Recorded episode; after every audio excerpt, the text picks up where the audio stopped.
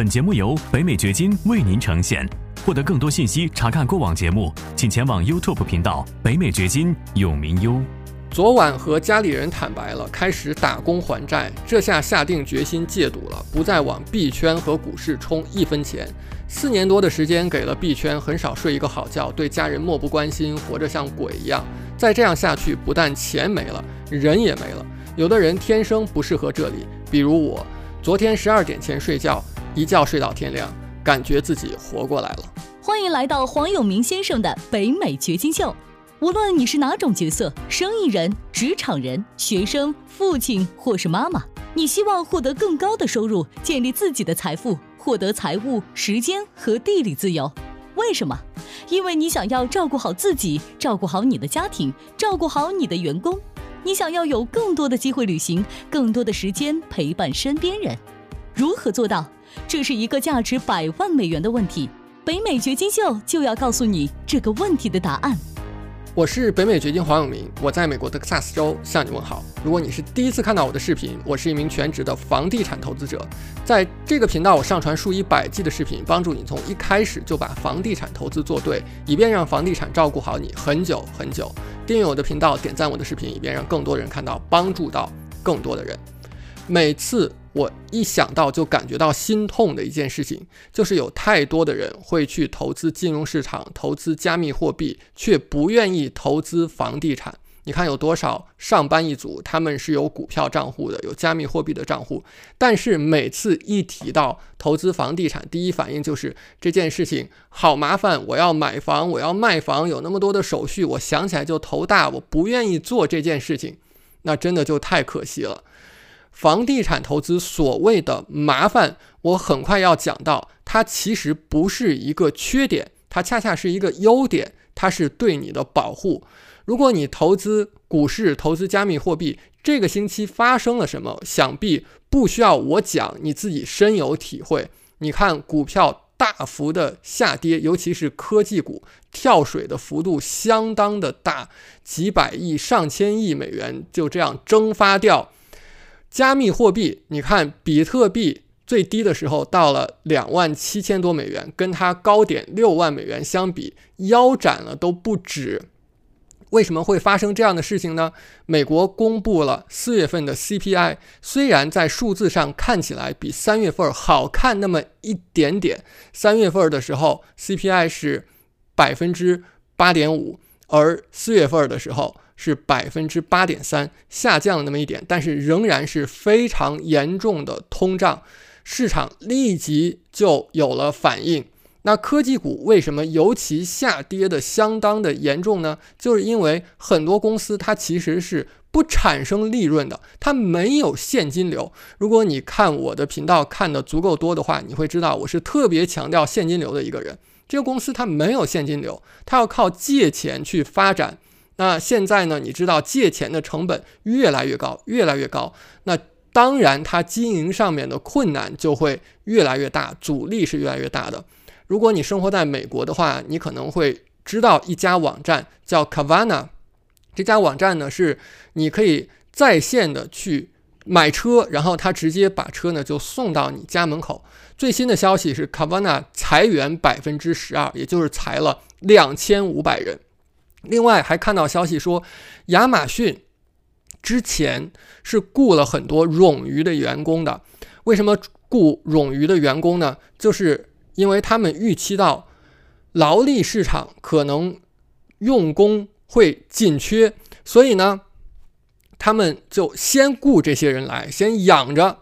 但是呢，你看，如果一旦经济不好的时候，是不是要大量的裁员啊？这个影响是相当相当可怕的。这些消息，任何的一个可能你能够预料到，当然绝大部分情况下是你预料不到的一个消息，都会立即的在金融市场上反映出来。不管是加息，还是公布 CPI，还是战争、疫情，包括供应链的问题，包括某一家公司的财报，都会立即在金融市场上。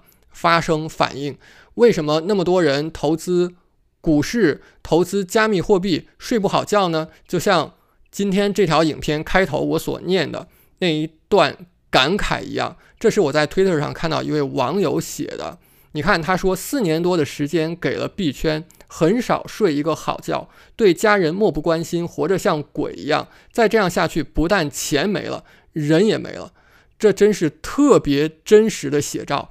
很多人觉得我投资股票，我投资加密货币容易简单，所以就去做了。我只需要能够上网，我能够点点鼠标。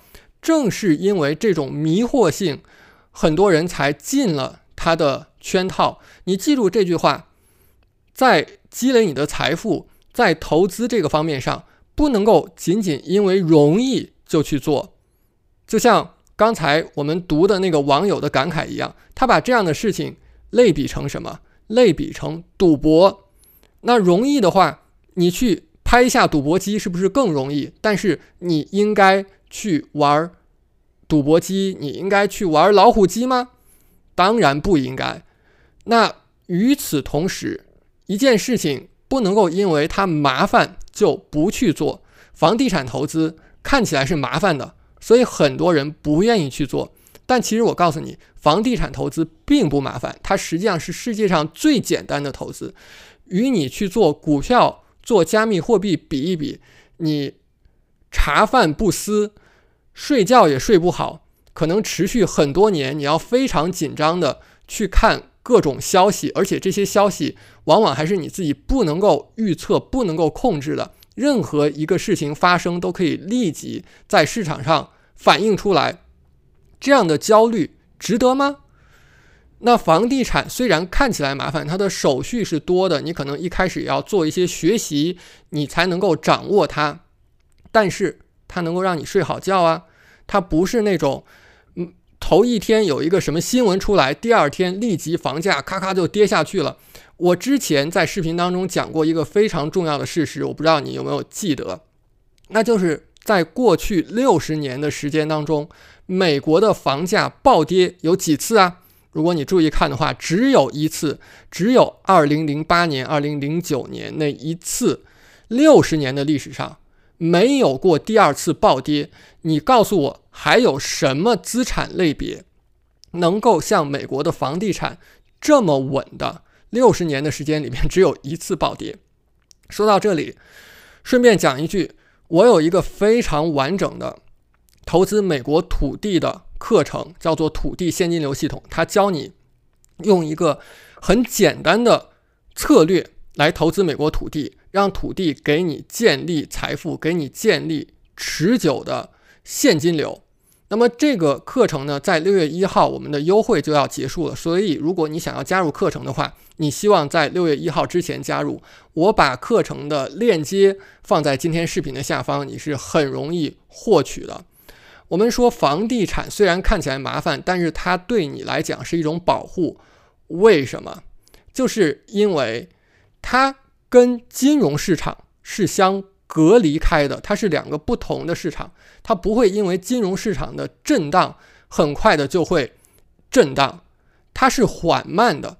如果说你一定要预测市场的话，因为有很多人一种抑制不住的冲动，就是我想要预测市场，我想要在低价的时候买入，在高价的时候卖出，这是很多人投资金融市场的。思维惯性也会把这样的思维惯性拿到房地产当中来。那我告诉你，如果说你一定要带着这样的思维、带着这样的惯性去做房地产的话，那么我告诉你，房地产它的低点、高点也是比金融市场要好预测多的，而且它给你的反应时间要长得多。它不是说这个月。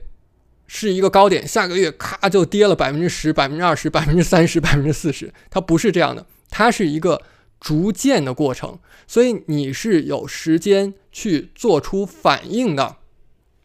这是房地产和其他的投资特别不一样的地方。我们之前呢跟大家介绍过那些非上市的 REIT 房地产投资信托，有一些朋友还讲说这信托买起来好麻烦啊。为什么你不介绍那种上市的信托呢？买卖很简单。好了，买卖简单，你看带来的问题是什么？带来的问题就是它会随着金融市场去震荡的。这难道是你想要的事情吗？你投资房地产，你的出发点是什么？你的出发点就是要避开金融市场的震荡，但是你现在又去买一个上市的 REIT，你还能够达成你的初衷吗？恰恰是与你的初衷背道而驰的。那建立真正的财富，尤其是在现在这个年代，股市马上眼看就要进入熊市了，还有。加密币，你不知道它的未来在哪里，包括房地产，后续可能也会做出来调整。我不是说房地产的价格不会跌，我是说房地产是更加稳健的一种投资的资产类别。它即便是调整，它不像是金融市场那样震荡那么大，那么不可预测。而且当你做的对的时候，你实际上是不怕房地产市场的变动的。如果你看我的视频足够多的话，你会知道我强调现金流。你买房的时候，从第一天开始，这个房子就应该有现金流。这个时候，房价涨一点、跌一点，对你来讲有影响吗？对你来讲是没有影响的。只有当你只看房价的涨跌，你的目标就是为了预测房价涨跌，这个时候你才是有风险的，因为你觉得这个地方房价会涨，你觉得未来五年房价会涨，你把房子买在这儿，你就是赌这个事情，那你有可能赌对，但是也有很大的可能性你是赌不对的。像现在美国的房贷利率不是上升涨得非常的快吗？那么银行开始推他们的什么产品了？推 ARM，所谓的 ARM 就是那种利率一开始头几年是会给你一个相当低的利率，比方说前五年、前七年给你一个很低的利率，但是后面就是浮动利率了。有人觉得，哎，那我前五年、前七年我是可以省很多月供的，到后面五年以后、七年以后，我再做 refinance。你注意。你这个策略的前提是什么？你这个策略的前提是五年、七年以后房价是比现在更高的。如果将来房价是比现在低的话，那么对不起，银行是不会给你做 refinance 的。银行傻，对吧？所以它不会给你做 refinance 的。你不要去赌房价上涨或者是下跌，你真正要做的是，这个房子我买来从第一天开始。它就是有现金流的，所以房价涨跌跟我没有关系。我做的是一个特别稳健的投资，所以呢，真正建立你的财富，真的要学会三件事儿。第一呢，要做无聊的投资。什么叫无聊的投资？你看到有一些房产，它好像价格也不怎么涨，也不怎么跌，它不像是。你每天醒来要看一下股价怎么样了，看一下加密币怎么样，一会儿涨一会儿跌，内心非常的激动，对不对？像坐过山车一样。房地产不是这样的，这是有耐心的人赚钱，没耐心的人不赚钱的一件事情。它是一个持久的事情，你要看十年、二十年、三十年的。房地产看起来是很无聊的，但是它真的长久来讲。给你赚钱。第二呢，就是你要有耐心。刚才我们讲到了，真的你要有耐心。投资呢，是有耐心的人赚没耐心的人的钱，这是巴菲特说过的一件事情。第三呢，是要自律。自律的人会变得富有，不自律的人会变得贫穷。你看，我们这个频道不是一个。炫富的频道不是讲我买一个名牌的手表，买一个豪车，买一个 LV 的包包。当你去买一个 LV 的包包的时候，你是花钱的那个人，你在帮谁变得富有？你在帮 LV 公司的老板，你在帮他们的股东变得富有。你需要去节制，你需要去控制自己的支出，你把这些支出呢放在那些能够给你产生。现金流的资产上，这才是真正需要做的。那最后呢，在这条影片的末尾，我想要讲的就是房地产的大的机会可能马上就会到来了。我们现在看到的经济上面的调整，不会仅仅影响到经济领域，房地产市场最终也会体现出来的。这方面我之前的视频已经分析很多了，如果你想看的话，你可以看一下我之前的视频关于这方面的分析。那你现在需要做的事情是什么？就是你现在真的需要做好准备，怎么做好准备？就是你要教育好自己，学习好房地产投资，以便当机会到来的时候，你能够抓住机会。因为机会永远都只给有准备的人。那么，我有一系列的课程，包括土地投资的课程，就像刚才讲的，我们的土地投资现金流系统。到六月一号，我们的优惠就要结束了。你希望在六月一号之前加入我们的课程，否则我们后面会大幅升价的。那接下来呢，还有我们的出租房投资的课程，以及 TSI 投资大师。我把这些课程的链接呢，都放在今天视频的下方。你希望自己获得足够多的教育，以便在房地产市场的大机会到来的时候，你能够抓住机会。最后呢，我想要提醒我们的朋友一点。如果你自己现在已经在做出租房的投资，那么现在这种市场经济环境下，你注意啊，一定不要依赖单一的租客群体。什么叫依赖单一的租客群体呢？那就是你在选择你的投资市场区域的时候。